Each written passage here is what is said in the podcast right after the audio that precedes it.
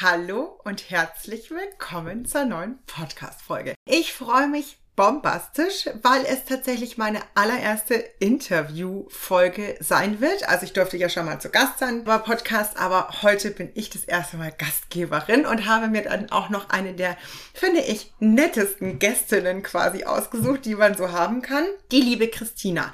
Die Christina ist ebenfalls Hundeverhaltensberaterin und hat sich vor allem tatsächlich aber auf Hunde-Fitness-Training und äh, Freestyle-Longieren fokussiert. Wir kennen uns tatsächlich über überhaupt nicht live. Wir haben uns über Instagram kennengelernt und ich finde es wahnsinnig spannend. Wir haben uns schon ein bisschen tatsächlich über das Thema Hundebegegnungen früher ausgetauscht. Und jetzt ist die Christina für einige Monate mit ihren Hunden nach Mexico City gezogen. Und es ist total spannend, weil sie da auf ihrem Instagram-Account immer wieder Hundebegegnungen und wieder Umgang mit den Hunden dort ist, teilt. Und es ist einfach anders als in Deutschland. Das darf ich schon mal vorwegnehmen. Inwieweit werdet ihr noch noch im Laufe der Podcast-Folge erfahren. Und das ist tatsächlich das Thema, was wir uns ein bisschen rausgepickt haben. Hundebegegnungen im Vergleich in Deutschland und Mexiko.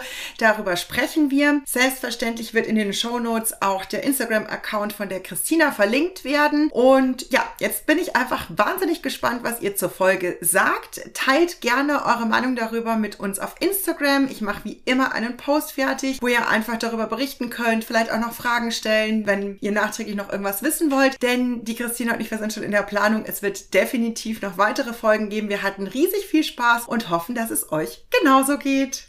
So, hallo liebe Christina. Ich freue mich unfassbar, dass du meine erste Podcast-Gästin bist und dass wir uns heute dem schönen Thema Hundebegegnungen im Allgemeinen so ein bisschen annehmen, aber auch so ein bisschen natürlich darauf eingehen, Hundehaltung in Mexiko und Hundehaltung in Deutschland. Und da bist du mir weit voraus, weil du bist in Mexiko und du darfst gerne mal erzählen, wie das dazu gekommen ist. Ja, hallo Christina, schön, dass ich dabei sein darf bei meinem allerersten Podcast und als deine allererste Gästin. ja, genau, ich bin im Moment in Mexiko und bin seit April jetzt insgesamt hier und äh, lebe hier mit meinen beiden Border Collie Hündinnen, die ich auch aus Deutschland mitgebracht habe. Und ja, wie bin ich nach Mexiko gekommen? Tatsächlich ist Mexiko immer schon eine relativ lange Geschichte bei mir gewesen. Ich habe hier schon vor über zehn Jahren ein Auslandssemester gemacht und so war irgendwie immer so ein bisschen die Liebe zu diesem Land und zu den Leuten hier. Hatte natürlich auch immer viele Kontakte und habe mir dann halt irgendwann gedacht, ich muss noch mal wieder zurück und ich muss noch mal wieder in Mexiko leben und haben das dann zum Glück alles möglich gemacht und sind dann äh, ja, also ich bin im April vorgeflogen, habe alles sozusagen organisiert, eine Wohnung gesucht und bin dann mit den Hunden im Mai dann hier nach Mexiko gekommen. Wow.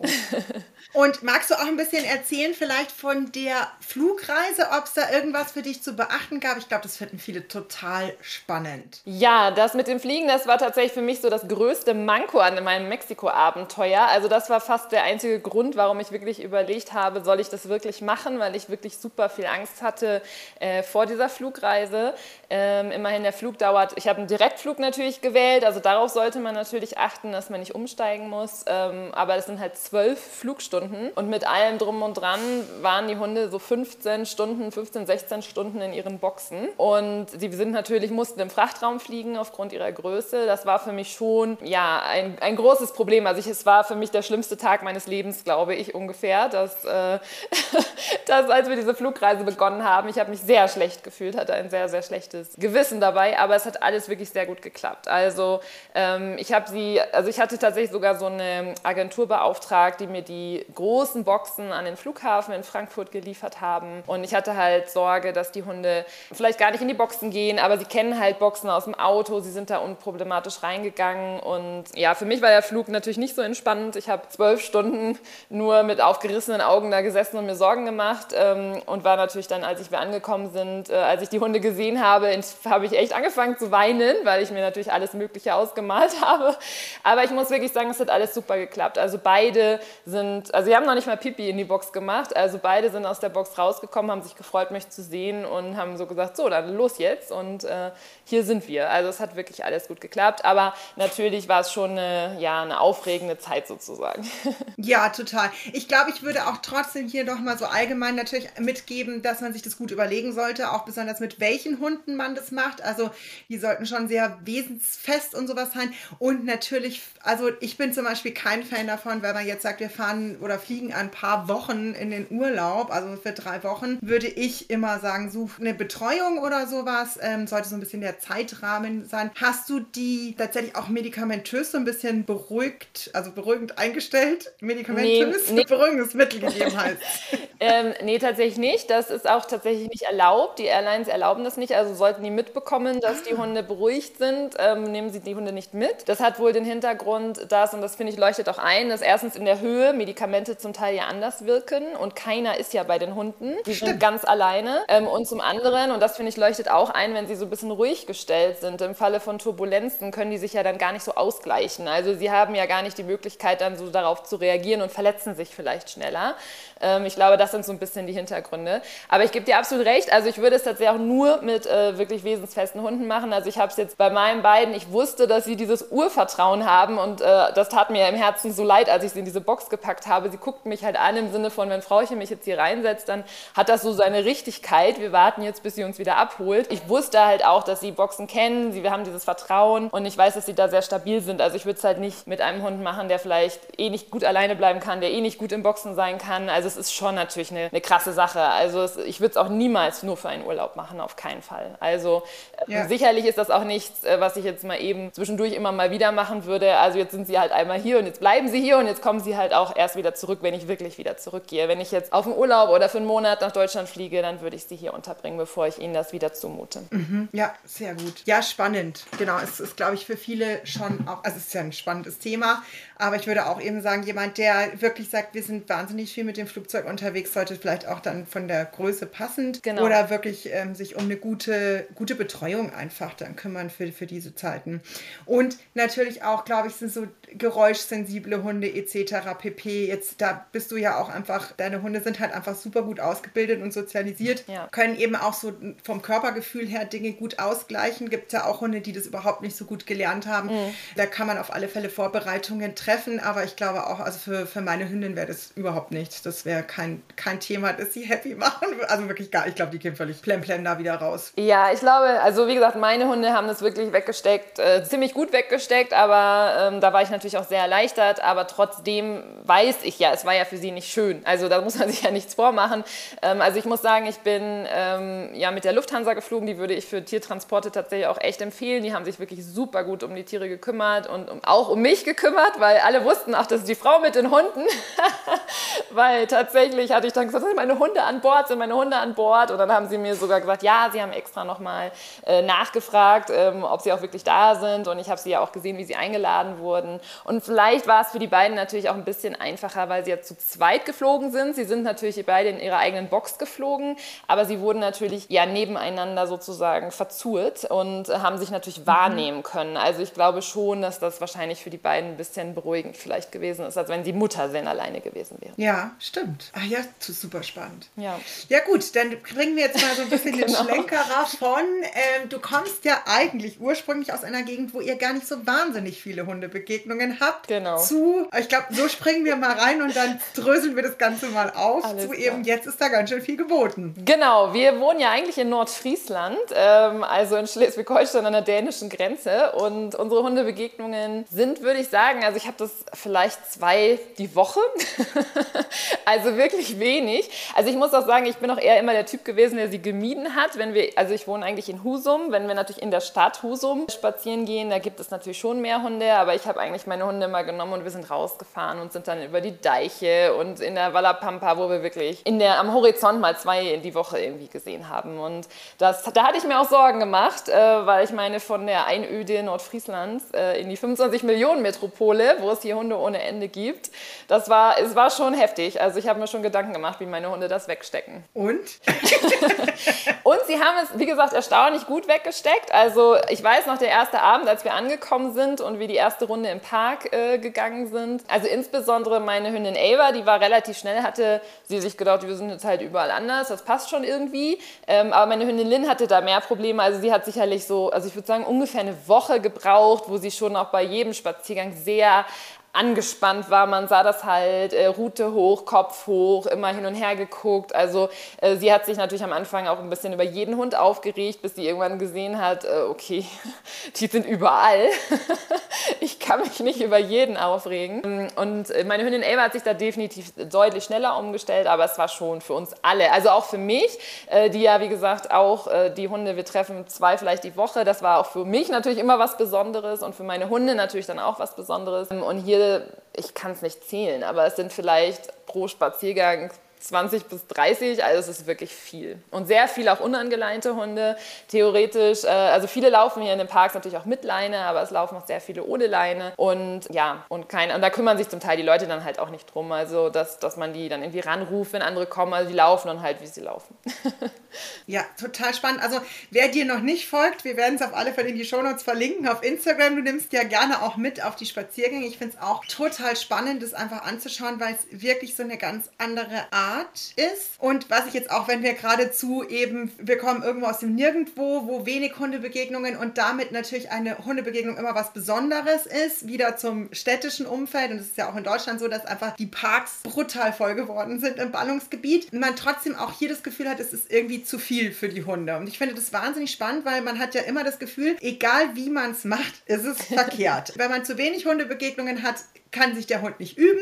Wenn man aber in den Park geht, sind die wahnsinnig schnell total überfordert und machen zu viele negative Erfahrungen. Und das ist ja wahnsinnig, also witzig in Anführungszeichen, weil es natürlich ein Wahnsinnsfrustthema ist. Das weiß man auch. Hundebegegnungen ist einfach das, was eigentlich, glaube ich, so das meist angefragte bei jedem Hundetrainer, jeder Hundetrainerin ist, einfach weil die Leute wirklich so ein Stück weit am Verzweifeln sind. Und das finde ich ist schon sehr spannend, weil das in Mexiko, finde ich, einfacher ausschaut. Wenn man sich jetzt so deine Videos anschaut, sind die Hunde irgendwie irgendwie entspannter miteinander. Ja, das würde ich definitiv auch so sehen. Also es ist, ich wohne nun mal in Deutschland ja nicht in einer großen Stadt, daher kann ich das nicht eins zu eins natürlich übertragen, wie es in den deutschen Großstadtparks aussieht, aber zumindest das, was ich aus Kleinstadtparks kenne in Deutschland, ähm, ist es halt da diese typischen Tutnixe, diese typischen ja, Hundebegegnungen, die äh, doch einen da ziemlich ja, an den Rand der Verzweiflung aufbringen können. Ähm, hier ist es definitiv entspannter und das muss ich sagen, hat natürlich auch meinen Hunden geholfen, weil ich würde wirklich sagen, die meisten meisten Hunde, die wir hier treffen, also das sieht man ja auch in den Videos, auch die freilaufenden Hunde, die Hunde an der Leine, es ist, die sind einfach nicht interessiert an den anderen Hunden. Also sie laufen tatsächlich ganz häufig, also ich würde fast sagen, auch wenn alle Hunde unangeleint sind, äh, würde ich sagen, laufen neun von zehn einfach aneinander vorbei und gucken sich kaum an. Also das ist natürlich eine Sache, das hat meinen Hunden wahnsinnig schnell geholfen, auch Lynn, die ja am Anfang sehr angespannt war, dass sie gemerkt haben, die wollen eigentlich gar nichts von uns. Und gerade meine Hündin Ava, die da ja auch ein bisschen entspannt entspannter, aber die hat super schnell gelernt und selbst wenn mal ein Hund Interesse hat, dann muss ich einfach so einen kleinen Schlenker, so einen kleinen Bogen laufen und dann wird das eigentlich auch akzeptiert. Also ich habe hier tatsächlich noch nie erlebt, dass ein anderer Hund einfach schnurstracks frontal auf uns zugeschossen gekommen ist. Also die laufen eigentlich, also entweder sie laufen aneinander vorbei und ignorieren sich komplett oder sie laufen halt aneinander vorbei oder laufen so einen kleinen Bogen und haben schon Interesse ähm, oder nähern sich so ein bisschen halbfrontal, aber halt nie dieses typische im vollgestreckten Galopp einmal frontal drauf zu. Das habe ich hier tatsächlich noch nicht einmal erlebt. Das ist krass, oder? Mhm. Weil das lässt ja doch wieder die Rückschlüsse drauf zu. Also wenn wir jetzt einfach überlegen, warum das so ist. Ähm, und das finde ich ist auch meine Erfahrung. Also ich mache ja auch wahnsinnig viel zum Thema Hundebegegnungen. Und es gibt ja so viele Leute, die immer denken, das sind nur die Auslandstierschutzhunde, die so schwierig sind, aber die Deutschen vom Züchter, wenn man die von Welpen anhat, dann kriegen die ja kein Hundebegegnungsproblem. Und das ist überhaupt nicht so, sondern die sind meistens einfach mit diesem, diese, ich nenne es jetzt mal ein bisschen fies, Sucht nach der perfekten Sozialisierung. Und die Leute immer noch denken, die Masse macht's. Und diese Hunde werden von Anfang an vom Welpenbein an eigentlich zu jedem Hund hingezerrt und das meistens natürlich frontal. Wir sehen einen Hund, wir Auf rennen geht's. Hallo sagen, schwuppdiwupp hin ja. und damit erziehen die die genau in diese Richtung, super unhöflich dahin zu gehen, weil sie das gar nicht akzeptieren können, wenn die Hunde gar keinen Nahkontakt haben wollen und das einfach auch eine Hundebegegnung eine Hundebegegnung ist, wenn sie nicht im Nahkontakt, sondern die haben sich wahrgenommen, die haben sich angeguckt, haben entschieden, wir gehen einfach auseinander, aneinander vorbei und es ist völlig legitim, in Ordnung und eigentlich auch natürlicher. Genau, also das würde ich auch so sehen. Ich habe das hier auch noch nie erlebt, dass irgendein Besitzer auch bei jüngeren Hunden, klar, jüngere Hunde, Welpen, die sind natürlich per se erstmal so ein bisschen interessierter an anderen Hunden, aber die Besitzer habe ich noch nie erlebt, dass die gesagt haben, ach, wir gehen da mal hin und sagen mal Hallo. Also die gehen einfach äh, stumpf an mir vorbei und äh, ihre Hunde gehen dann halt mit. Und so lernen die Kleinen das natürlich von Anfang an, dass sie halt gar nicht, dass sie nicht einfach zu jedem Hund hin können. Also selbst kleine Welpen, muss ich wirklich sagen, ich habe schon kleine Welpen gesehen, die ganz einfach an anderen Hunden vorbei vorbeilaufen, weil sie es einfach so gewohnt sind. Und es ist natürlich auch so, durch das Umfeld lernen die auch die Welpen, okay, die meisten Hunde wollen auch gar nicht von mir. Also weil auch die erwachsenen Hunde ja dann Bogen laufen oder an denen vorbeilaufen, sodass sie natürlich auch von Anfang an dann lernen, ähm, niemand will mit mir hier spielen oder keiner hat großes Interesse an mir. Ähm, insofern absolut gebe ich dir recht. Dieses mal eben so Hallo sagen habe ich hier noch nie von jemandem erlebt. Die Leute äh, gehen halt so ihres Weges, sage ich mal, kümmern sich nicht so viel vielleicht um ihren Hund, aber äh, kümmern sich halt auch nicht darum, dass sie irgendwie Hallo sagen sollen, sondern die gehen einfach. Und das ist ja auch das, was man in den Videos sieht, auch Leute ohne Hund. Das finde ich ja auch so faszinierend. Es ist ja hier auch noch nie passiert, dass jemand sagt, leihen Sie doch mal Ihren Hund an. Oder, oder auch, ich bin ja manchmal auf dieser großen Plaza, diesem Platz, wo die Leute dann Sport machen, Fahrrad fahren, Inline-Skates fahren und zwischendurch rennen irgendwelche Hunde rum, wo ich mir denke, in Deutschland wäre es ja nie möglich, weil die Leute sich so darüber aufregen würden, wenn da jetzt ein Hund einfach unangeleint durch die Gegend pest. Das juckt die halt alle nicht. Also das stört sie halt einfach nicht nicht so. Jeder macht so sein Ding, konzentriert sich so mehr auf sich und nicht so sehr auf die anderen. Und ähm, aus diesem Grunde, glaube ich, ist das wahrscheinlich auch so ein bisschen, die, die Leute sind halt auch entspannter. Also ich habe auch noch nie gehört, dass jemand von Weitem schreit, irgendwie leihen Sie Ihren Hund an oder irgendwie sowas, was so ein bisschen Stimmung reinbringt. Es ist ein Rüde. Es ist ein Rüde oder sowas, ganz genau. Also keiner sagt irgendwas, alle gehen einfach nur stumpf, sage ich so ein bisschen weiter und das machen die Hunde dann natürlich letztendlich, glaube ich, auch. Also so kam das wahrscheinlich auch ein bisschen. Die Leute sind halt total entspannt spannend. Da habe ich auch noch nie halt irgendeine Anspannung bei den Leuten halt gesehen, obwohl hier wirklich viele, viele Hundebegegnungen sind. Und auch Leute mit angeleinten Hunden machen jetzt irgendwie nicht ein Riesendrama, wenn dann ein unangeleinter Hund kommt, man geht einfach weiter. Vielleicht geht man einen kleinen Bogen, aber man geht einfach weiter und zieht dann seinen eigenen Hund mit. Und so geht es dann halt äh, seines Weges sozusagen. Ja, ich glaube auch, das, da sind wir gleich beim nächsten Punkt, ist halt dieses nicht in der Statik bleiben, sondern ich glaube wirklich dieses aneinander vorbeigehen, was ja auch häufig, finde ich, passiert, weil, wie du schon richtig gesagt hast, klar sind die Welpen oft am Anfang noch neugieriger, aber wenn ich halt die Welpen auch dann immer in der Statik auf den erwachsenen Hund loslasse, sage ich jetzt in Anführungszeichen, und die meisten erwachsenen Hunde haben nun mal überhaupt keinen Bock auf nervige Welpen. Und wenn die dann schon immer ihren Kopf nach oben wegdrehen und also Meideverhalten zeigen und der Welpi weiß es halt nicht besser und zwickt noch ins Öhrchen und springt da noch irgendwie hoch, dann muss es ja irgendwann kommen, dass der erwachsene Hund halt auch eine klare Ansage macht. Also ein Brr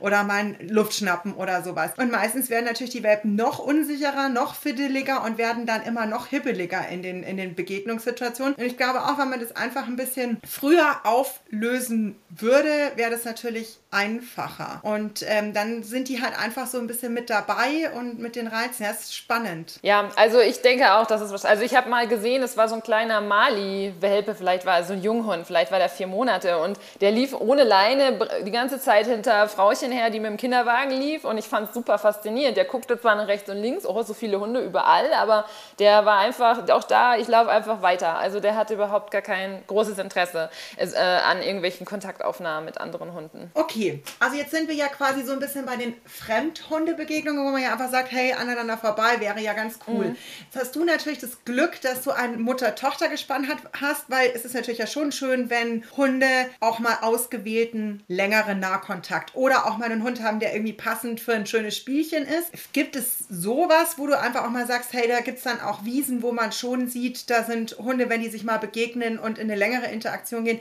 dass es mitgemacht wird oder ist es eigentlich da gar nicht vorgesehen, in Anführungszeichen, in der Haltung der Hunde? Ähm, doch, es gibt hier tatsächlich, also es gibt ja in, in, der, in dem Gebiet, wo ich wohne, zwei Parks und beide Parks haben so einen Hundeauslaufgebiet in Anführungszeichen, also so einen abgegrenzten Bereich, so eine Art Hundewiese, nur ohne Wiese. Ähm, also es ist, es ist, halt mehr so, ja, so, so kleine Steinchen sind da, aber es ist halt äh, so ein Hundeauslauf und da gehen, sind auch schon auch Leute, äh, die mit den Hunden da hingehen, damit die Hunde da ja ein bisschen spielen oder auch interagieren. Also da würde ich mit meinen Hunden jetzt nie hingehen, weil meine Hunde einfach per se mit anderen Hunden eigentlich keine Lust haben, mit denen irgendwie in Kontakt zu treten und würden auch nicht mit fremden Hunden spielen groß. Insofern würde ich mich da jetzt nicht hinbewegen, aber es ist schon so, dass einige Leute dorthin gehen, sodass die Hunde dort schon auch miteinander Kontakt haben. Und da äh, findet auch mal ein Spiel statt oder halt wie auch auf, äh, auf deutschen Hundewiesen oder auch mal kein Spiel.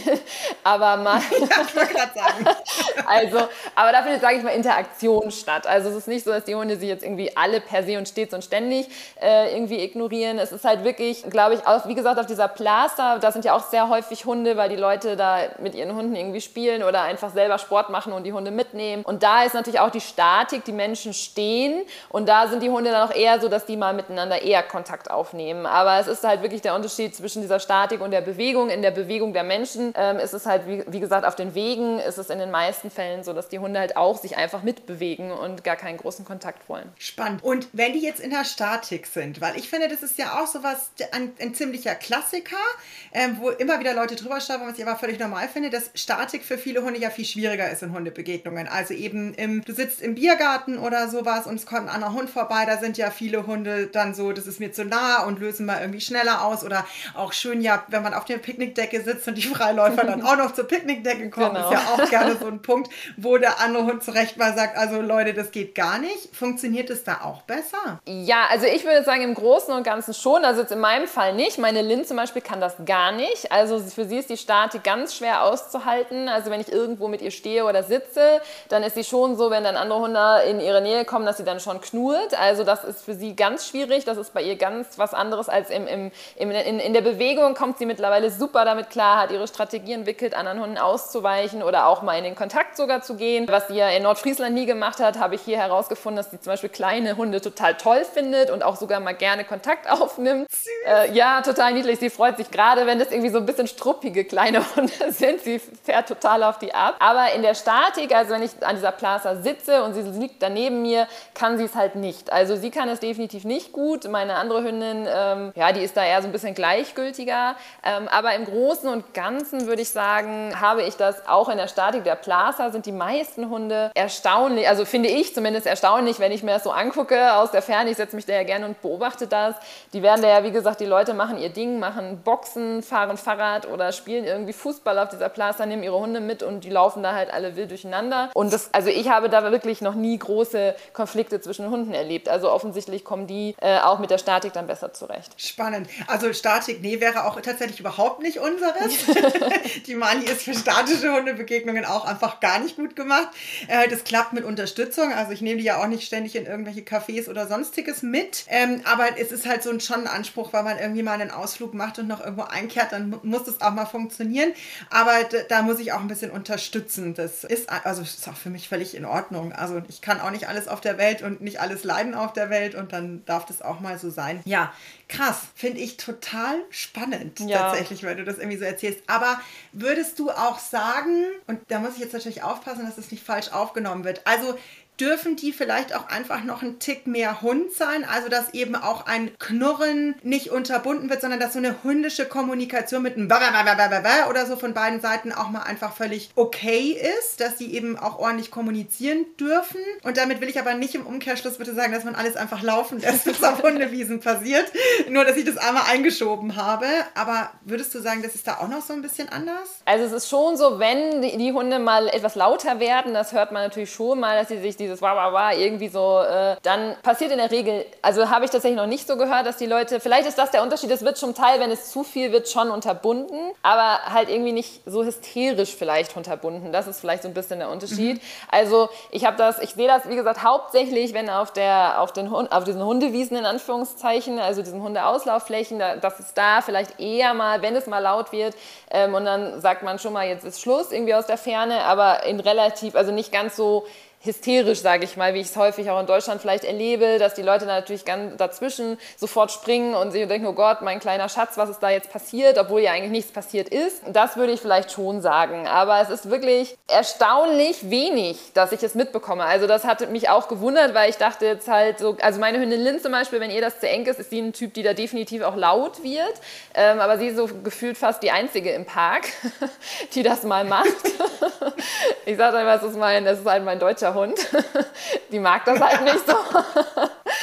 Aber ja. ähm, sie macht da ja auch nichts, aber sie kann dann auch schon mal so halt laut werden, dieses typische, wenn ihr irgendwie gerade so ein aufdringlicher, größerer Rüde irgendwie doch mal irgendwie zu nahe kommt. Sie war jetzt ja auch läufig. Das war jetzt ja meine persönliche Horrorvorstellung, dass das die absolute Horror wird hier im Park mit einer läufigen Hündin. Das ist aber besser, hat alles besser geklappt als befürchtet, tatsächlich. Aber ja, also ich, ich kriege es halt, es ist wirklich selten, dass es mal laut wird. Ich würde sagen, die Leute reagieren da schon etwas entspannter drauf und lassen die Hunde halt auch kommunizieren. Außer natürlich, sie kriegen sie richtig in die Köppe, da wird dann schon eingegriffen. Aber da erlebe ich es halt eher relativ ruhig und dann auch nicht sofort so anklagend, aller da, aber dein Hund hat mein Hund irgendwie, sondern dann werden die aus, ja, dann werden die er aus, ist schuld. genau, er ist schuld und der war böse, sondern es ist dann eher so, jeder pflückt sich seinen Hund da weg und geht halt weiter oder geht wo in eine andere Ecke. Also das habe ich halt auch noch nie erlebt, dass der dafür jetzt zwischen den Besitzern irgendwie ein großer Streit ausgebrochen ist oder so. Ah, ja, krass. Ja, krass. Ähm, weil das, in, in, also das ist ja auch so, wenn man dann irgendwie äh, in Deutschland ja mal sagt, irgendwie, hey, wir wollen bitte keinen Kontakt oder nehmen Sie den bitte weg.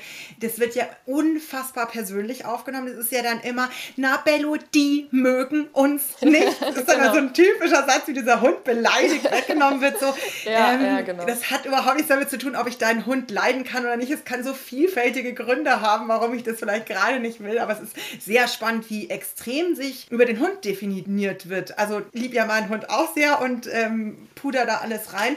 Aber da bin ich tatsächlich, glaube ich, ein Stück sachlicher. Das ist halt okay. Ja, dann halt nicht. Ist ja nicht schlimm. Genau, ja, das stimmt. Das habe ich in Deutschland auch sehr erlebt. Da hast du recht. Das wird da ja sehr, sehr, sehr persönlich genommen, solche Sachen. Ja, also ohne zu hinterfragen, dass es eben 23.000 Gründe geben könnte, warum das gerade halt nicht geht. Das ist echt witzig. Ja, hey, ich finde es total spannend, das zu hören.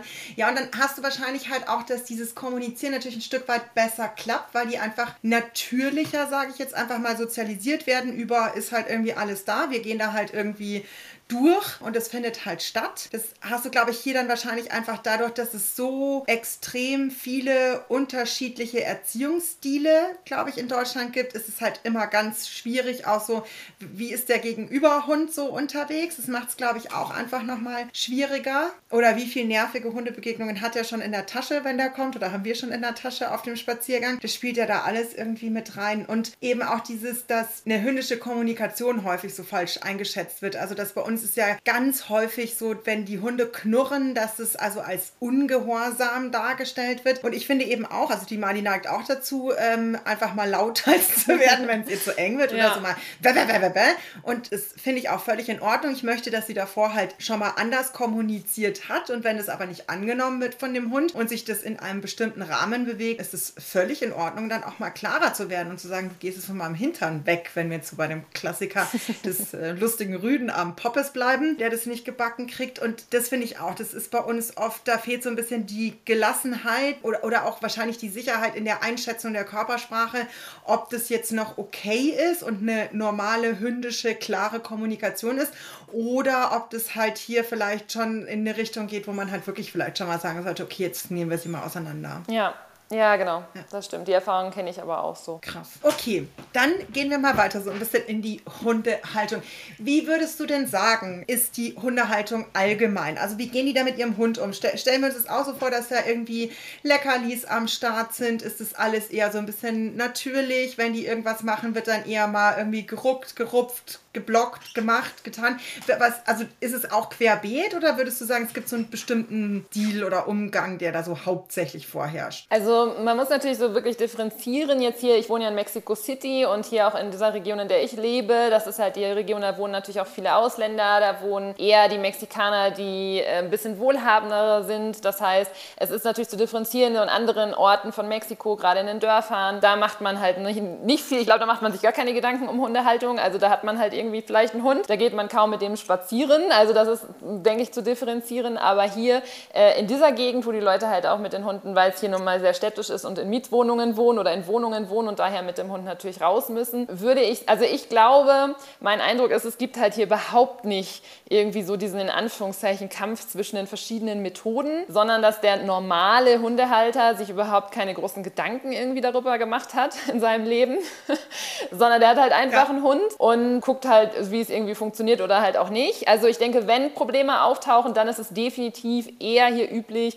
dass er so geruckt wird. Also ich habe auch eher schon mal gesehen, dass halt auch diese Würgehalsbänder benutzt werden oder auch so mal, sogar mal ein Stachelhalsband, also solche Sachen. Also es ist sicherlich eher in die Richtung, wobei ich es tatsächlich noch nie so bei diesen Privatleuten im Park gesehen habe, die äh, mit ihren Hunden da einfach so durchgehen, sondern eher, wenn ich dann halt beobachte, weil hier in den Park sind ja auch Dogwalker mit den Hunden oder halt Hundetrainer, die hier Training geben. Das ist dann eher so der Umgang, den ich von Trainern und den Dogwalkern beobachte. Also jetzt so von den normalen Leuten im Park muss ich sagen, würde, also mir wird immer gesagt, deine Hunde sind die besterzogensten im Park. Also da würde ich schon sagen, dass die jetzt äh, die Hunde so machen, häufig machen, was sie wollen. Also ich glaube, wenn der Rückruf so halbwegs funktioniert, sind die damit schon ganz zufrieden. Und sonst wird halt auch nicht viel mit den Hunden gemacht. Also ich meine, ich bin ja sehr auch mit den Hunden im Hundesport. Meine Hunde sind ja relativ hoch ausgebildet und hier ist es einfach meistens so, dass die Leute halt einfach mit den Hunden durch den Park laufen und natürlich der Rückruf muss halt funktionieren, gerade wenn sie ohne Leine laufen. Und ich glaube, wenn der Rückruf nicht funktioniert, laufen sie halt an der Leine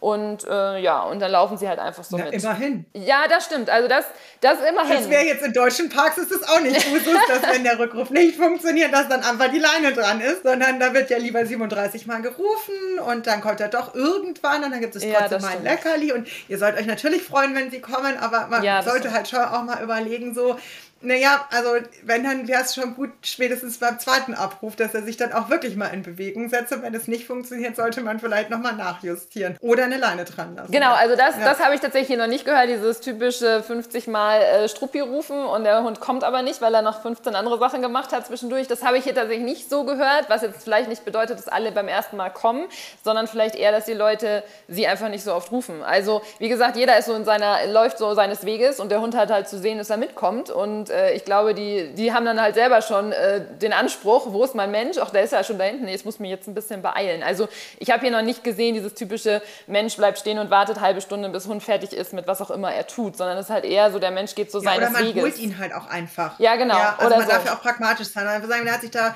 jetzt verschnüffelt. Genau, oder das. also Genau, ihr das wisst ich ja, auch ich bin auch eher Team fertig schnüffeln lassen, aber wenn ich halt sage, es geht weiter, dann sage ich halt Bescheid, wir gehen jetzt weiter und wenn es nicht funktioniert, gehe ich halt ein Stück hin und Genau. jetzt aber bitte Ja, genau. und fertig. Spannend. Ja, es ist super spannend. Also ich kann mich hier in den Parks, ich liebe es wirklich ähm, und mich einfach auch nur hinzusetzen und es zu beobachten, weil es halt wirklich echt ganz anders ist, als man es halt so aus Deutschland kennt. Sehr, sehr interessant. Also ich mache das ja tatsächlich auch, also ich gehe, ja, nee, ich mache so mittelgern. Ich weiß gar nicht, wie ich sagen soll.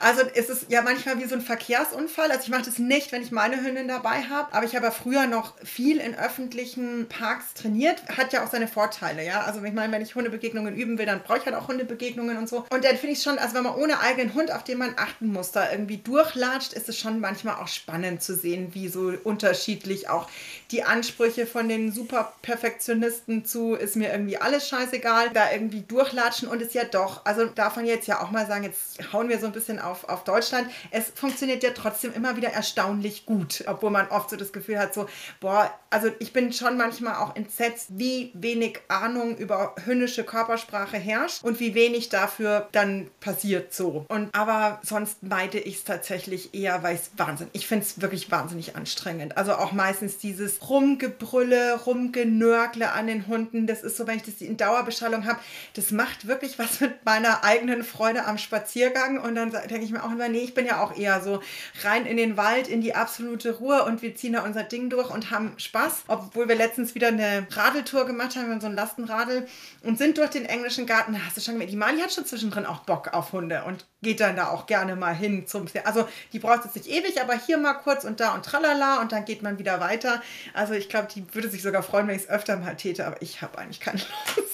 Ja, kann ich gut verstehen, war ja bei mir in Deutschland auch so. Ich habe das ja tatsächlich auch immer, immer gemieden und ich war auch eher angespannt. Äh, gut, hier habe ich jetzt halt nicht so die Möglichkeit, es zu meiden, zumindest so jeden Tag. Ähm, muss ich da jetzt halt immer durch, aber ich muss sagen, ich bin halt auch viel entspannter geworden. Also ich habe selber gemerkt, auch an meinem eigenen Verhalten, dass ich selber am Anfang so bei jeder Hundebegegnung, es ist mir wirklich erst hier aufgefallen, unbewusst mich selber anspanne und die Leine ja auch spanne und somit ja selbst so ein bisschen Spannung auch reingebracht habe, weil ich natürlich direkt dachte, so oh Gott, äh, jetzt, jetzt kommt eine Konfrontation, der kommt jetzt auf uns zu, aber auch ich bin natürlich deutlich entspannter geworden, wie auch meine Hunde, als wir gesehen haben, dass das hier, ja, wie gesagt, in neun von zehn Fällen gehen wir halt, wenn ich einen kleinen Bogen laufe, ist es absolut kein Problem und die lassen, eigentlich hat keiner Interesse an uns, sodass wir auch hier unser Ding machen, auch wenn um uns herum Hunde ohne Ende sind und Menschen ohne Ende, sodass wir auch hier trotzdem ganz entspannt tatsächlich, wir suchen uns dann ja schon mal so kleinere Wege und nicht so die Hauptstrecken, wenn wir mal, wenn ich mal irgendwie was mit denen trainieren möchte oder was mit denen machen möchte, aber es klappt halt wirklich, wirklich erstaunlich gut. Und meine Hunde sind definitiv keine Hunde, die gerne andere Hunde mögen. Also die haben eigentlich überhaupt keinen Bock auf andere Hunde, beide nicht. Also sie wollen einfach in Ruhe gelassen werden. Aber es klappt halt wirklich gut, gerade bei meiner Ava, da bin ich wirklich super stolz, dass sie sich wirklich, das, weil das war in Deutschland halt komplett anders. Da war sie halt eher dieser Typ, auch eher der Typ Hund, der frontal eher so auf andere zugeschossen ist. Aber eigentlich wollte sie keinen Kontakt, aber das war so ein bisschen das, was sie sich irgendwie angeeignet hat, ne? frontal drauf zu, kurz vorher abstoppen. Und was ja vollkommen unhöflich war. Und hier ist sie einfach komplett das Gegenteil. Sie, ist, sie läuft wirklich diese schönen höflichen Bögen und hat überhaupt kein Problem. Also sie macht das so toll, dass wirklich alle Hunde das total respektieren und sie auch in Ruhe lassen. Und sie wirklich auch bei sehr energiereichen Hunden oder auch selbst wenn es mal ein Hund ist, der doch ein bisschen fixierend kommt, hat sie halt echt gelernt, wie sie sich aus den Situationen selbst befreien kann, in Anführungszeichen, durch dieses Bogenlaufen und äh, ruhigen Bogenlaufen. Und es klappt halt wirklich gut. Und das macht sie wirklich richtig toll. Also ich bin richtig stolz, wie sich das entwickelt hat, weil wie gesagt, in Deutschland war das, sah das komplett anders aus. Das ist total schön. Ja, das hört man auch, wie stolz du da bist. Ja. Und das, äh, glaube ich, das würde ich hier gerne auch nochmal, glaube ich, zum Anlass nehmen für alle, die sich den, äh, die Folge anhören, ist,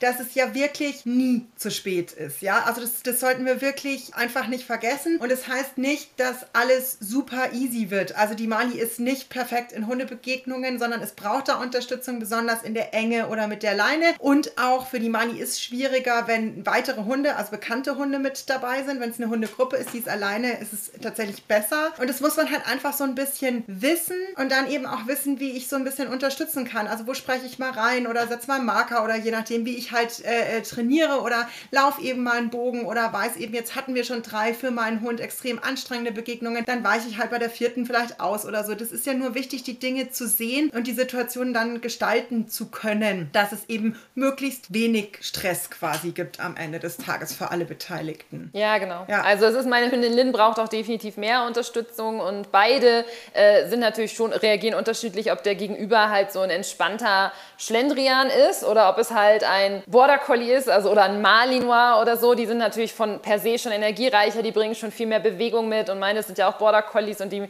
so energiereiche Hunde reagieren sie natürlich schon viel mehr drauf. Da muss ich sie manchmal schon unterstützen und sie daran erinnern, dass wir einfach nur dran vorbeigehen. Und gerade bei Lynn ist es so, wenn doch mal sich ein Hund nähert, wie gesagt, da braucht sie schon auch Unterstützung. Aber ich habe da wirklich, also das habe ich halt hier gelernt, mit ihr auch, dass ich sie einfach unterstütze, geh einfach weiter, geh einfach weiter, bleib gar nicht stehen, geh einfach weiter und dann klappt das schon. Und äh, das funktioniert wirklich gut. Ja, und die sind ja auch krass viel im, im Freilauf, ja, genau. weil, bei, äh, im Park, was man auf den Videos sieht, ja. Weil, das hattest du vorhin gesagt, das muss man natürlich ein bisschen überlegen, so, dass sie da halt manchmal an der Leine einfach weitergezogen werden, so. Das muss man halt tatsächlich, das kann manchmal so dieser kleine Impuls sein, der es gar nicht so verkehrt ist für diesen einen Hund. Aber es gibt viele Hunde, wenn du die halt versuchst, in einer Hundebegegnung und wenn die eingefroren sind, weiterzuziehen, wo die dann halt auslösen genau. zum Beispiel. Ja. Also auch da jetzt, wenn, ich möchte es nur für die ganzen Hörer und Hörerinnen hier nochmal sagen, wir erzählen jetzt hier natürlich wahnsinnig viel und es sind einzelne Strategien, die auch völlig ihre Berechtigung haben, aber ihr müsst natürlich für euren eigenen Hund in den eigenen Situationen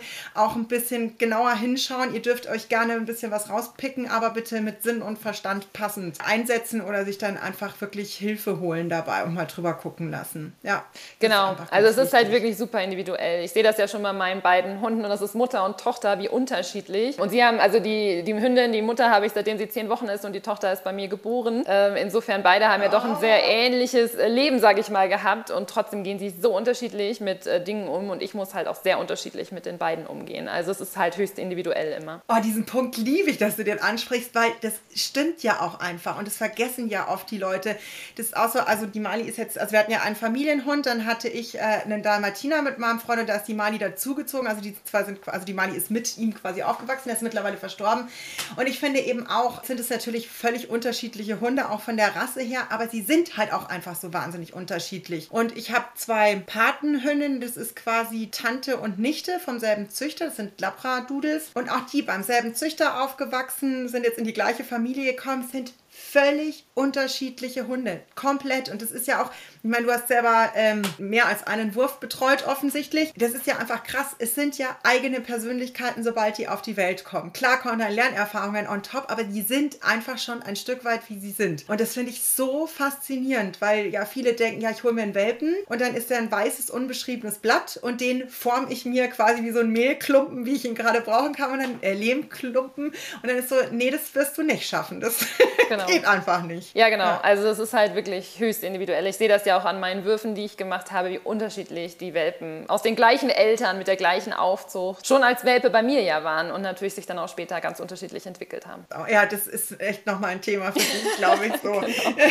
Wir schweifen und, ab. Äh, Welpen, es Welpen auch so. Ja, ist ja auch, also ich meine, ja. da werden prinzipiell die Grundsteine mitgelegt, mhm. muss man einfach sagen. Und da wird sich, glaube ich, auch einfach viel zu wenig Gedanken häufig gemacht, was jetzt gar kein Diss ist, weil die meisten Leute machen sich nicht so Gedanken, aber da wirklich nochmal nach einer guten Zucht, wenn ich einen Hund vom Züchter haben will oder auch einfach nicht nach dem Aussehen einen Hund einzukaufen. Also klar spielt es mit eine Rolle. Will ja auch, ähm, also die Mali ist glaube ich das kleinste an Hund, was ich jemals besitzen werde. Ich habe sie auch eigentlich lieber langbeiniger, weil wir halt gerne wandern gehen und sowas. Ähm, es passt einfach zu unserem Leben besser. Keine Ahnung, wie es im Alter irgendwann wird. Über sowas schon mal Gedanken machen, aber dass einfach die Persönlichkeit extrem viel wichtiger ist als irgendein Aussehen vom Hund. Und da Absolut, sind ja. wir, finde ich, noch weit entfernt, dass das irgendwie irgendwie richtig angekommen ist. Ja, das stimmt. Das ist, habe ich auch als Züchterin halt häufig erlebt, wenn die erste Frage so bei einem Interessenten ist, warum wollt ihr denn einen Border Collie? Ja, also häufig, viele haben gar keine richtige Antwort darauf gehabt, außer dass sie halt hübsch und intelligent sind und sportlich. ja, ja, ja, wir sind halt eine sportliche Familie, wir hätten gerne einen sportlichen Ja, Hund. genau, das ist ganz häufig gekommen tatsächlich, ja. Aber du, wenn wir jetzt bei dem Thema sind, dann äh, schlenkern wir vielleicht auch jetzt ein bisschen dahingehend, weil du dich ja eben auf Hütehunde so eingeschossen hast. Gibt es denn irgend sowas, was du unbedingt unbedingt so ein kleiner, also ich weiß, du kannst dich wahrscheinlich stundenlang darüber reden und auch völlig zu Recht, was da irgendwie wichtig ist in der Haltung oder worauf man achten sollte. Aber gibt es so, weiß ich nicht, drei, fünf Punkte oder so, wo du sagst, hey, die würde ich einfach am liebsten jedem auf die Stirn schreiben, der sich einen Hütehund zugelegt hat? Ja, das ist tatsächlich so eins meiner Lieblingsthemen, über, das ich, über, über, das ich ja sogar auch ganze irgendwie Webseminare schon gehalten habe, ähm, weil ich da ewig Darfst drüber, verweisen. da immer ewig drüber spreche, genau. Also ich hatte aktuell habe ich das noch nicht wieder geplant, aber ich halte es immer mal wieder über das Thema Hütehunde, weil ich es halt äh, natürlich dann fokussiert auf den Border Collie, weil das nun mal meine Rasse ist, in der ich die meisten Erfahrungen habe. Aber viele Grundsätze gelten ja nun mal für Hütehunde im Allgemeinen. Also ich habe so den Eindruck, und das wurde mir auch so von den Teilnehmern dieser Webseminare so mitgeteilt, dass viele sich, also man muss sich natürlich, es ist eine, eine schlaue, es sind schlaue Hunde, es sind schöne Hunde, sie haben eine schöne Größe, man kann das gar nicht alles sagen, es ist alles super und alle wollen schöne und sportliche Hunde, aber viele machen sich halt keine Gedanken, was halt der ursprüngliche Verwendungszweck mitbringt und sehen dann halt auch die Anfänge nicht. Ich glaube, das ist so ein bisschen das, was häufig halt der Fehler ist, dass die halt viele Dinge, die am Anfang in klein gezeigt werden und später dann zu den typischen Problemen nun mal dieser, dieser Hunde führen, ähm, dass sie die gar nicht sehen, weil sie gar kein Bewusstsein dafür haben. Und äh, dass man sich wirklich vorher da Gedanken drüber macht. Und das ist halt dieses, was ich in dem Webseminar online halt auch äh, berichte, was sind so die typischen, es sind halt auch viele typische Probleme, die diese Art von von Hund nun mal mitbringt. Natürlich ist jeder höchst individuell und nicht jeder ist so, aber viele Punkte lassen sich einfach daraus erklären, auch wie sie, ja, ihr ursprünglicher Verwendungszweck, also wie ich eben auch sagte, meine Hunde Bewegungen kontrollieren, mit Energie umgehen können, das sind halt einfach bei ja. Hütehunden eine Sache, damit können die halt häufig nicht so gut umgehen, da muss man unterstützen. Und beim Border kommt natürlich noch erschwerend hinzu, ganz viel dieses Auge zeigen, also dieses Fixieren, ähm, sich Objekte, be bewegende Objekte fixieren oder jagen wollen und halt die Anfänge nicht sehen. Und da würde ich halt, oder das habe ich auch immer zu meinen äh, Welpenkäufern letztendlich gesagt, also dass man sich wirklich Gedanken darüber macht, also nicht nur wie schön die Hunde sind, sondern auch so immer den Worst Case äh, natürlich, was, was, wozu kann all dieses Tolle führen? Also wenn alles gut funktioniert, wie ich es mir vorstelle, tolle Hunde, eine tolle Art von Hunden, schlaue, schnelle Hunde, die sehr schnell reagieren, aber es kann sich halt komplett auch ins Gegenteil kippen. Und da sollte man sich natürlich vorher äh, Gedanken drüber machen und Bewusstsein vor allen Dingen schaffen für Hundekommunikation, für Körpersprache, damit man halt diesen Anfängen so ein bisschen wehren kann, damit man es in die richtigen Bahnen lenkt. Genau, und die Schleue, äh, das finde ich ja auch einfach. Also ich finde das ja auch total spannend, weil die ja auch relativ schnell aus dem Training mal aussteigen, wenn es denen zu langweilig wird. Also zu viele Wiederholungen hintereinander. Also ich habe ja vorher auch so ganz klassisch äh, Junghundekurse und so gegeben. Das hast du einfach gemerkt. Also den, mit denen brauchst du nicht irgendwie fünfmal hintereinander das Bleib auf die gleiche Distanz machen. Dann ist so, hey, ich habe dir das jetzt schon dreimal gezeigt. Ne, genau. und dann mache ich halt irgendwas an. Genau. Mhm. Würdest du das unterschreiben? Weil ich sage schon immer, dass ich finde gar nicht, dass man von der Zeitdauer zwingend wahnsinnig viel mehr, also klar, die brauchen eine andere auch körperliche Auslastung, da bin ich schon dabei, dass die natürlich jetzt anders als irgendeine andere Rasse, aber ist kein Beispiel, egal, glaube ich, weiß man schon, ein bisschen mehr laufen müssen, aber jetzt auch vom Intelligenzding, dass man gar nicht jetzt irgendwie fünf Stunden am Tag trainieren muss, sondern es geht ja eher darum, dass ich es eben schwieriger mache, dass ich den andere Aufgaben und komplexere reinbringe. Ja, definitiv. Also ich finde, es ist auf keinen Fall mehr ist immer besser, der Grundsatz, also der ja häufig angenommen wird und dann werden die Hunde ja irgendwie stundenlang am Fahrrad gezerrt oder stundenlang irgendwie äh, durch einen Agi-Parcours gejagt oder jetzt ein bisschen überspitzt gesagt. Also ich würde tatsächlich nicht sagen, dass du wirklich zeitmäßig jetzt irgendwie viel mehr investieren musst im Sinne von Dauer. Natürlich ist es eine Rasse, die braucht Bewegung, aber sie braucht mentale äh, Auslastung und äh, Herausforderungen, aber es ist eher, wie du selber sagst, also es eher, kommt eher darauf an, wie du es machst und natürlich müssen sie ähm, einfach auch, also die Ruhe lernen und die Ruhe bekommen, die sie auch brauchen. Das ist ja auch häufig bei diesen Rassen so, dass sie gerade sehr, sie neigen nun mal schnell zu dieser Übererregung auch und sind dann schnell einfach schnell drüber und werden dann natürlich auch schnell drüber gemacht, weil man ja das dann mit, der ist noch nicht ausgelastet, verwechselt und dadurch hat man halt immer so eine Superspirale. Also es ist halt schon so, dass man sich natürlich, die Hunde brauchen Beschäftigung, mentaler und auch körperlicher Art, ähm, aber es muss halt die richtige sein und ähm, gerade, auch wenn das natürlich viele Hüte und Halter nicht so gerne hören, gerade so äh, Sportarten wie Agility halte ich halt gerade jetzt für einen Border Collie in den meisten Fällen nicht für so sinnvoll. ich bin total bei dir, weil das hat man eher, also wir haben auch, wir haben, es war eher Fun-Agility, was wir da an der Hundeschule gemacht haben. Und mich hat es auch immer, also die Leute kommen halt immer gleich mit der Erwartungshaltung des Tempos in diese Kurse rein. Und ich kann es ja gar nicht leiden, weil ich war auch, ich fanden die nicht alle super, aber ich finde, es ist so wichtig, dass sie erstmal ordentlich und konzentriert ähm, wirklich lernen. Und es ist egal, welche körperliche Aufgabe, ob das jetzt Baumstangen drauf hüpfen oder drauf balancieren, aber dass die das mit einem Körpergefühl genau, erstmal genau, verbinden. Absolut. Und dass man extrem langsam das erstmal bei Tempo reinbringen, wenn die sicher sind. Das ist ja nicht das Problem. Aber die meisten sind, hudeln ja einfach nur und es geht nur um schnell hoch, schnell rüber, schnell runter, schnell.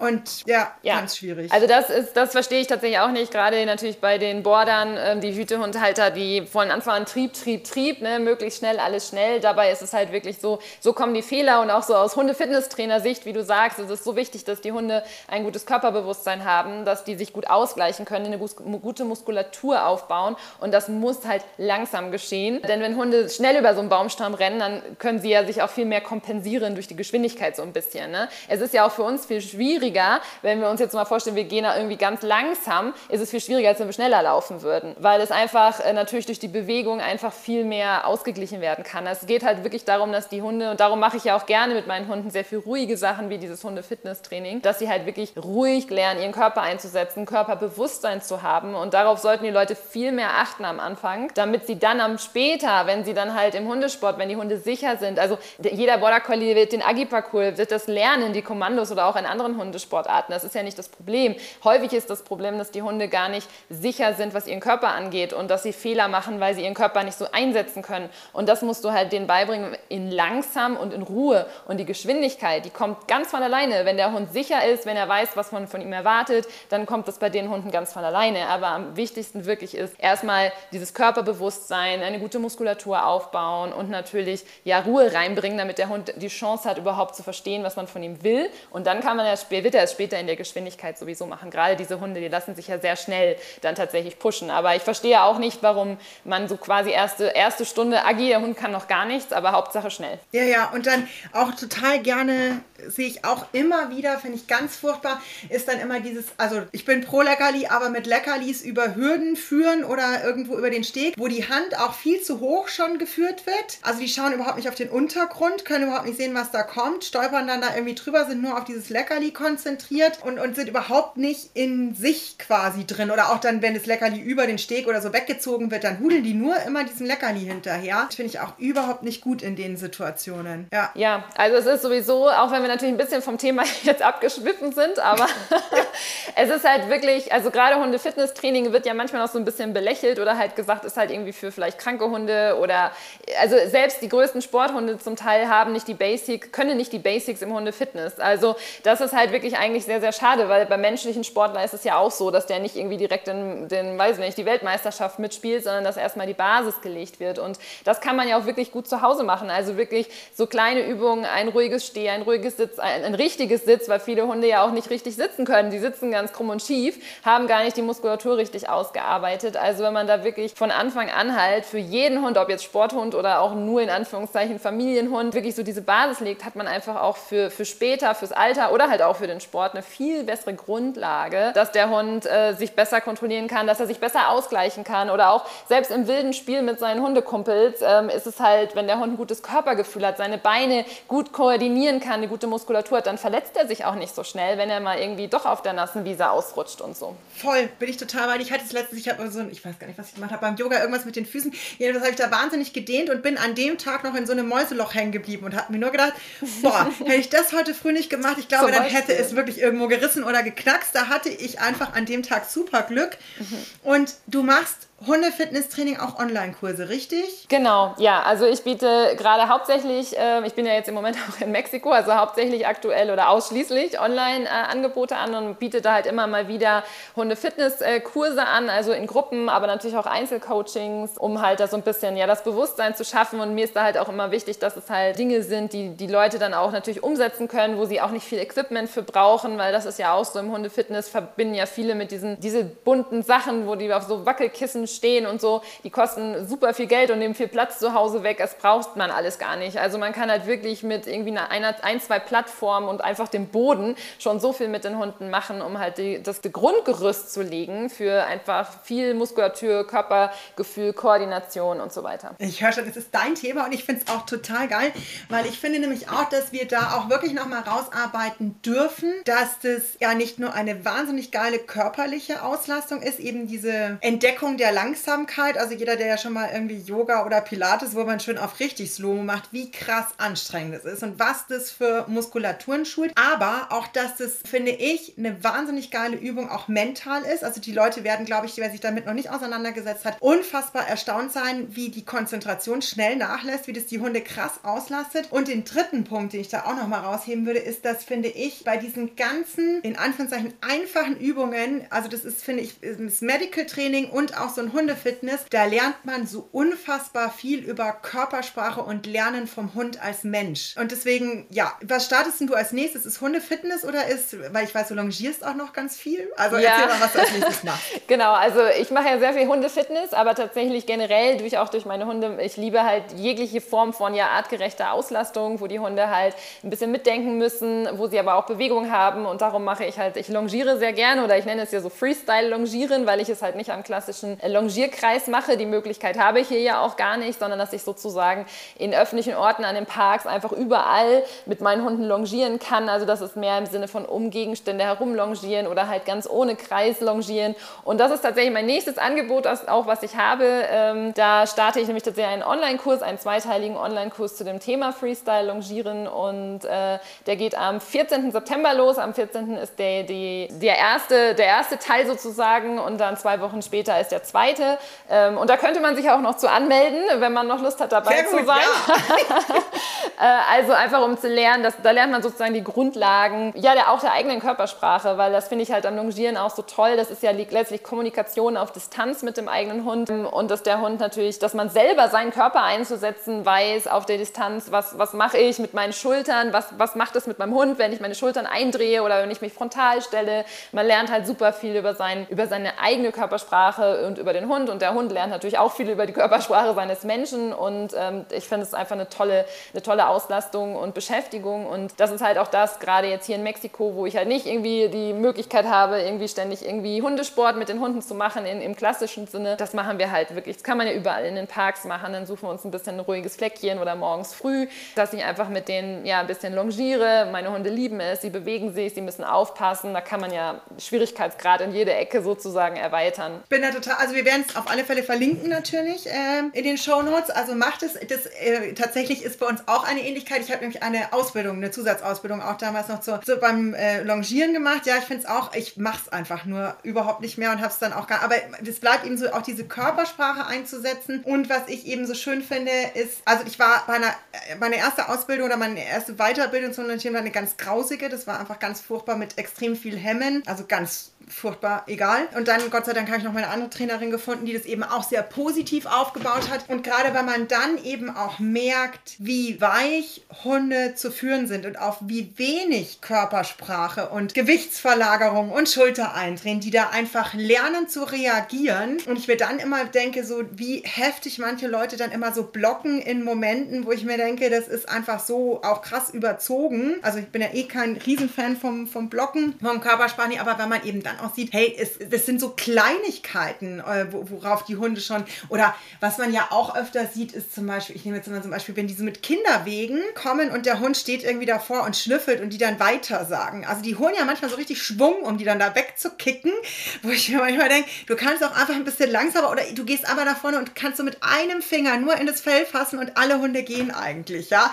Also das ist nicht Schubs irgendwas, sondern es ist manchmal, dass vielleicht eine Handfläche auflegen muss und der Hund sich schon vorwärts bewegt Weg so völlig überzogen, weil man halt noch diesen Glaubenssatz hat, man müsste sich jetzt durchsetzen und der Hund will einem irgendwas Böses, wenn der sich da einfach gerade unkonzentriert zeigt. So. Aber noch, wenn wir bei dem Angebot sind, gibt es irgendwas, was die an Voraussetzungen mitbringen müssen, wenn die in den Kurs teilnehmen? Also sagst, es braucht ein bestimmtes Alter oder ist es wichtig, dass die freilaufen können oder sonst einen Garten zur Verfügung haben oder würde es notfalls am Anfang auch in der Schleppleine gehen? Ist da noch irgendwas, was Sie wissen sollten? Also grundsätzlich kann man ja auch schon mit, mit jüngeren Hunden, also mit Junghunden damit anfangen. Da kann man auf jeden Fall schon so ein bisschen die Grundlagen legen, äh, was das Longieren jetzt angeht. Grundsätzlich macht es schon Sinn, äh, dass man natürlich die Möglichkeit hat, irgendwo vielleicht einen Garten oder eine freie Fläche zu haben. Mit, mit einer Schleppleine einer freien Fläche ist ein bisschen schwieriger, weil wir ja auch ein bisschen üben, so Dinge zu umrunden. Also es geht natürlich am Anfang so ein bisschen, aber macht es ein bisschen schwieriger natürlich, wenn die Schleppleine dann immer um die Dinge sich drum wickelt. Ja. Also daher wäre es schon sinnvoll, wenn der Hund, also dass man ein umgezäuntes Gebiet hat, wenn der Hund nicht im Freilauf sein kann oder halt man irgendwie einen Garten hat ähm, oder einen kleinen Bereich. Also man braucht nicht viel Platz, gerade jetzt für die Grundlagen, wo es ja wirklich darum geht, sich körpersprachlich kennenzulernen und die Hunde, erstmal ist man ja in der Nähe, die Distanz baut man ja auch erst später auf, da reicht halt wirklich auch eine kleine Fläche, da braucht man nicht viel Platz. Ja, und da könnte man ja notfalls noch am Anfang ein bisschen mit der Schleppleine mithantieren, ja, genau, das falls geht. jetzt jemand ist, weil das, das Schöne ist ja, dass sie tatsächlich ja auch vieles dann vielleicht darüber lernen können, besser einen Freilauf zum Beispiel absolut, hinzukriegen und absolut, sowas. Ja. ja, ja. Also ich finde auch, alleine wenn man so ein bisschen Körpersprache Hund-Mensch, würde ich sagen, da kann man schon viel raus mitnehmen, weil das ist wirklich faszinierend, was wirklich so eine kleine Schultereindrehung irgendwie schon beim Hund auslösen kann. Ne? Gerade wenn man gut aufeinander eingestellt ist. Ja, also ich wüsste die Antwort, aber ich frage dich trotzdem noch, würdest du sagen, es ist nur für Hütehunde geeignet oder kann man das auch mit anderen Rassen machen? Man kann es selbstverständlich mit wirklich jedem Hund machen. Also natürlich ist es Longieren, Hütehunde nehmen es natürlich sehr gerne, häufig sehr, sehr gerne Krass, an, ja.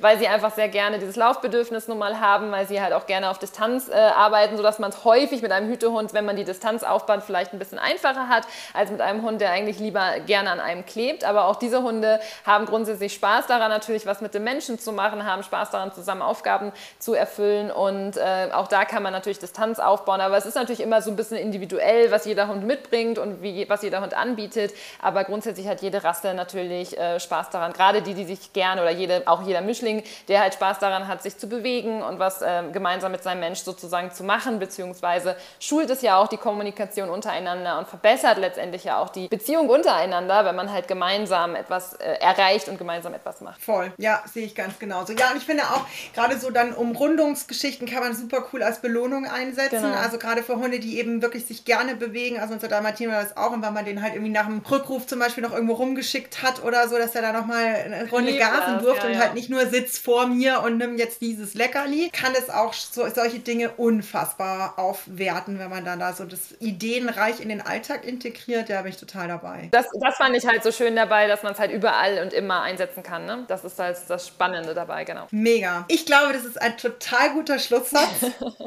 und ich bedanke mich wirklich sehr, sehr, sehr herzlich es hat riesig viel Spaß gemacht. Also wenn du noch weitere Beobachtungen in Mexiko oder über irgendwelche anderen Dinge äh, schwatzen willst, total gerne. Dann darfst du jederzeit wiederkommen. Ich glaube, da fallen mir doch bestimmt noch einige Dinge ein. Schön, ich freue mich. Wir treffen uns gerne mal wieder auf ein Stündchen.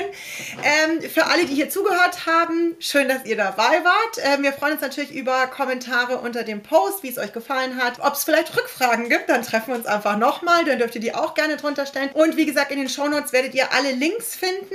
Also wer jetzt richtig Bock auf Freestyle Longieren gekriegt hat oder sich schon mal auf eine, ich weiß nicht, gibt es eine Warteliste für den Gymnastikkurs oder sowas? Ähm, sonst müsst ihr halt einfach auf Instagram folgen und einfach mitkriegen, wenn es Genau, also wer Interesse hat, kann mich natürlich sehr gerne anschreiben. Also ich denke, es wird, äh, gerade die Fitnesskurse mache ich immer mehr so Richtung Herbst, Winter, weil man die halt auch gut bei sich zu Hause im Wohnzimmer machen kann. Ähm, und daher bietet sich das dann halt natürlich immer gerade an, wenn das Wetter ein bisschen schlechter wird.